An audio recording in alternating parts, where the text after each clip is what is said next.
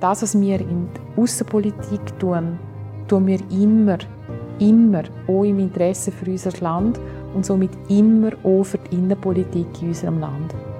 Jeden Tag schaffen auf der ganzen Welt Liechtensteinerinnen und Liechtensteiner für eine erfolgreiche Außenpolitik.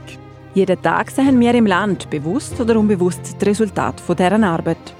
Jeden Tag steht die Liechtensteiner Außenpolitik vor Herausforderungen. Das ist ja dann ein Moment, wo man dann auch wirklich nicht vergisst, weil das ist ja der Moment, wo eigentlich der Krieg angefangen hat, während der Sitzung. Oder? Hoi Welt, der Podcast über die Vergangenheit, Gegenwart und Zukunft von Liechtensteiner Außenpolitik.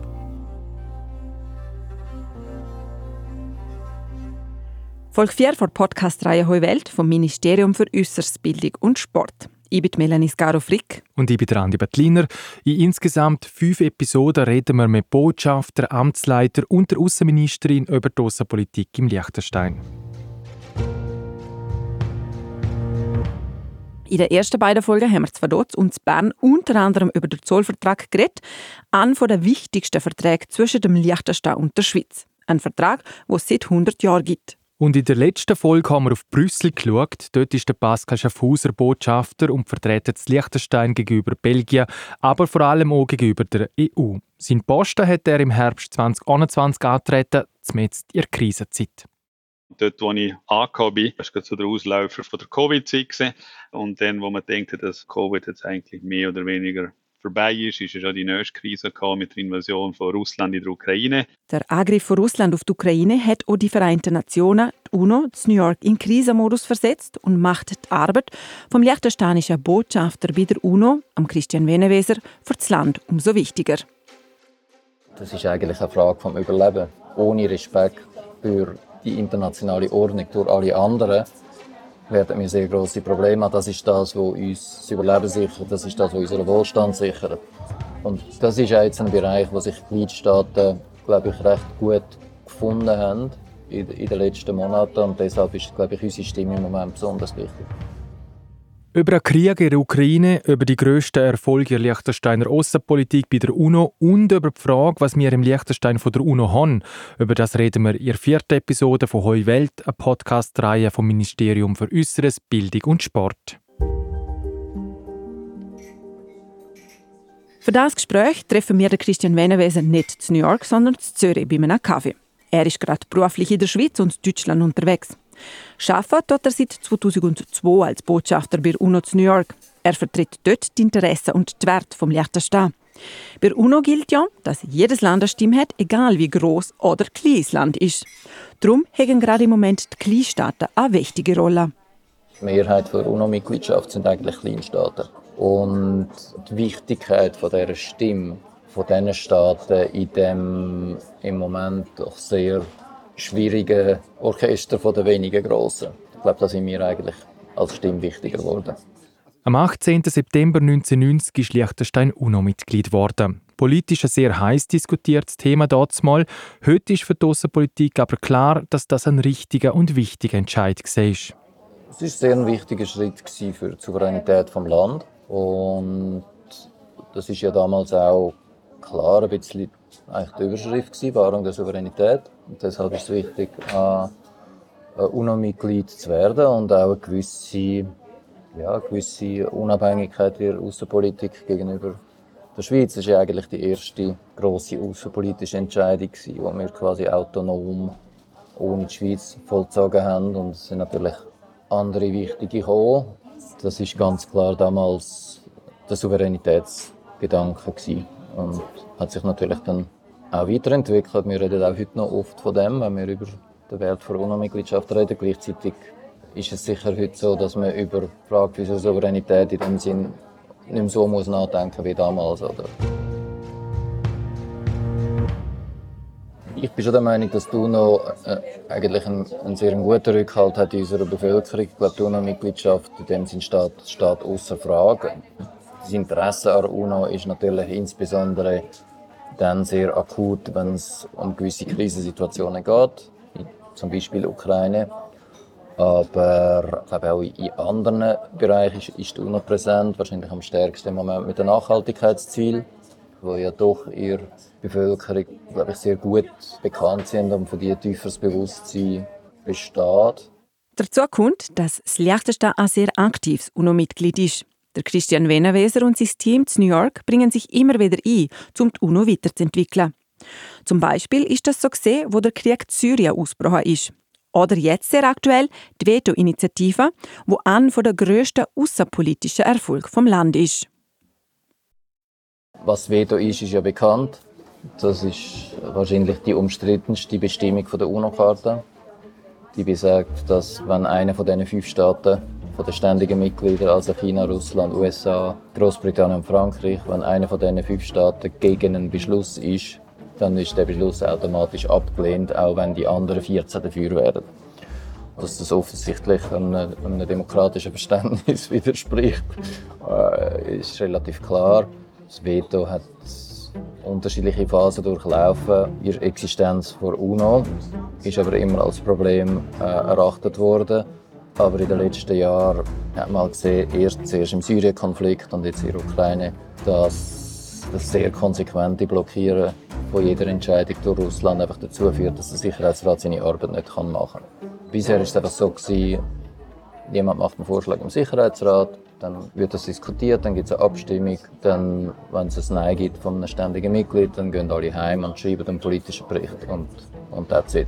Und dort haben wir einfach eingehakt und gesagt, das ist nicht okay. Also für uns muss die Folge vom Veto eine andere sein. Die Folge vom Veto ist jetzt, dass stattdessen die Generalversammlung befasst wird. Und das heißt, das Thema geht dann eigentlich Generalversammlung. Die äh, Delegation, die das Veto eingeleitet hat, wird eingeladen zu erklären, weshalb sie das Veto eingeleitet haben, warum sie das richtig gefunden haben. Wir können uns ebenfalls äußern und dann kann die Generalversammlung eine eigene Entscheidung treffen. Also es tut eigentlich Machtverhältnis innerhalb der politischen Gremien an der UNO neu definieren. Ich meine, für uns ist es sicher toll, dass es eine liechtensteinische Initiative war und ich bin auch persönlich auf das stolz. Ich finde, es ist ein schöner Erfolg für uns, aber es ist natürlich auch sehr typisch, dass es ein Kleinstaat ist. Das ist natürlich etwas, was ein Kleinstaat eher vorbringt es gibt einfach Themen, die eigentlich Kleinstaaten vorbringen und das sind wichtige Themen. Im April 2022 hat die UNO-Vollversammlung der Veto-Initiative zugestimmt. Also gestimmt. Es sind sich alle einig gewesen, dass das eine gute Sache ist und so hat es gar keine Abstimmung gebraucht. Im Juni 2022 ist dann die Initiative schon erstmal angewendet worden. Im UNO-Sicherheitsrat ist es da um neue Sanktionen gegen Nordkorea gegangen, das weil Nordkorea Raketen getestet hat. Russland und China haben mit ihrem Veto die neuen Sanktionen verhindert. Das Geschäft ist also in die Vollversammlung gekommen. Im Juni haben dann 80 Nationen, unter anderem auch Nordkorea, über die Sanktionen diskutiert. Dazu haben China und Russland müssen erklären, warum sie ihr Veto eingelegt haben. Die Veto-Initiative hätte Christian Veneweser schon länger geplant, dann wegen Corona wieder auf Eis gelegt und nachher wieder aus der Schublade genommen. In dem Moment ist auch der Krieg in der Ukraine losgegangen. Das heißt sehr geholfen, die Initiative so schnell durchzubringen. Sogar die USA, also eine von den fünf Vetomächten im Sicherheitsrat, ist nach dem Einmarsch von Russland in der Ukraine für die Veto-Initiative Und der Tag, wo Russland in der Ukraine einmarschiert ist, den vergisst Christian Veneweser nummer. Ja, das ist insbesondere der 23. Februar, wo es bei uns noch war, ist mir in Erinnerung, weil ich hatte das Abendessen mit ein paar Kollegen und wir sind dort äh, nach Brooklyn essen und dann sind wir zurückgefahren nach New York und dann, dann habe ich gesagt, ich gehe jetzt in den Sicherheitsrat. Weil es so 9 Uhr oder so, gewesen. wir sind relativ früh essen. Und dann haben die gesagt, wieso gehst du in den Sicherheitsrat? Und ich gesagt, das ist Ukraine-Sitzung. Und sie gesagt, ja, da kommst du doch nicht rein. Und so. Also, doch, ich will jetzt nicht dabei sein. Das ist ja dann ein Moment, wo man dann auch wirklich nicht vergisst, weil das ist ja der Moment, wo eigentlich gleichzeitig der Krieg angefangen hat, während der Sitzung, oder? Dann ist der, ist der Guterres gekommen, der Generalsekretär, und hat seine Rede nicht vorgelesen, sondern hat also einen Appell lanciert, dass es noch nicht spät und Frieden sei immer noch möglich, man könne eine Lösung finden und so. Und ich habe halt da zugelassen und immer so ein bisschen in mein Handy angeschaut und dann so gedacht, so, hm, bin jetzt nicht sicher, ob es wirklich nicht schon spät ist. Und dann ist ja während der Sitzung ist der, der Botschafter aus dem Raum geholt worden von seinen eigenen Leuten. Und dann ist er neben uns und ist nach zehn Minuten wieder gekommen und dort ist er relativ klar äh, darüber informiert worden, dass die Invasion nicht gegangen hat. Also das ist, ja, das sind schon dramatische und irgendwie historische Momente. Historische Momente, wo die Weltpolitik vor besondere Herausforderungen stellen. Gerade auch bei der UNO verändert so ein Krieg einiges. Zum Beispiel ändert sich, mit wem das ein Diplomat über was redet. Gut, es ist ja jetzt für viele so ein Thema, mit wem redet man, mit wem redet man nicht, oder? Und natürlich ist so das Grundgebot in der Diplomatie, ist, dass man mit den Leuten redet. Das ist auch die Idee von der UNO, dass man mit den Leuten redet. Und dass man auch mit den Leuten redet, wo man fundamental andere Meinung hat. Ähm, es kann einfach die Situation geben, wo es nichts zum Reden gibt. Und das ist, glaube ich, die Situation, die jetzt ein bisschen eintreten ist. Und das fragen mich die Leute oft, ja, redest du denn mit den Russen? Dann ähm, sage ich, ja, also ich laufe nicht weg.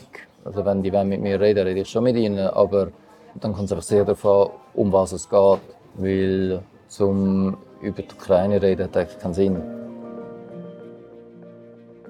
Liechtenstein kann auf der Weltbühne also viel bewegen, obwohl oder genau weil es ein Kleinstaat ist. Die Veto-Initiative ist nur ein Beispiel dafür. Und wie dass sich Liechtenstein international positioniert und einsetzt, entscheidet sich zu Vaduz. Bei Außenministerin Dominik Hasler laufen alle Fäden zusammen. In der nächsten Episode erzählt sie von ihrem Alltag auf dem internationalen Parkett. Liechtenstein besteht seit über 300 Jahren in der gleichen Grenze.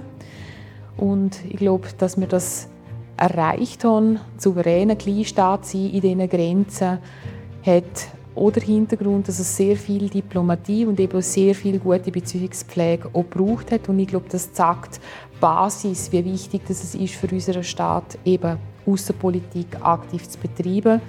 Und gerade auch die jüngsten Entwicklungen mit dem Krieg in Europa zeigen eben, wie wichtig es ist, dass man nicht isoliert als Staat lebt, sondern dass man eingebettet ist in eine Wertegemeinschaft, wo wir uns auch gemeinsam eine regelbasierte Ordnung auferlegt haben und, und, und auch die gemeinsam verantworten sollten. Wie die Liechtensteinerinnen und Liechtensteiner im Inland von Außenpolitik profitieren und was in der nächsten Zeit die Schwerpunkte von Außenpolitik werden, das sind Themen ihrer fünften Episode der Podcast-Reihe «Heu Welt». «Heu Welt» ist ein Podcast vom Ministerium für Äußeres, Bildung und Sport vom Fürstentum Liechtenstein. Produziert von Podcast Schmiede und der TEAG Advisors AG. Idee und Konzept Peter Hansenmann, Nicole Berger und Nicole Schmid. Stimme Melanie Skaro-Frick und Andi Bettliner und Schnitt und Mastering Christina Baron.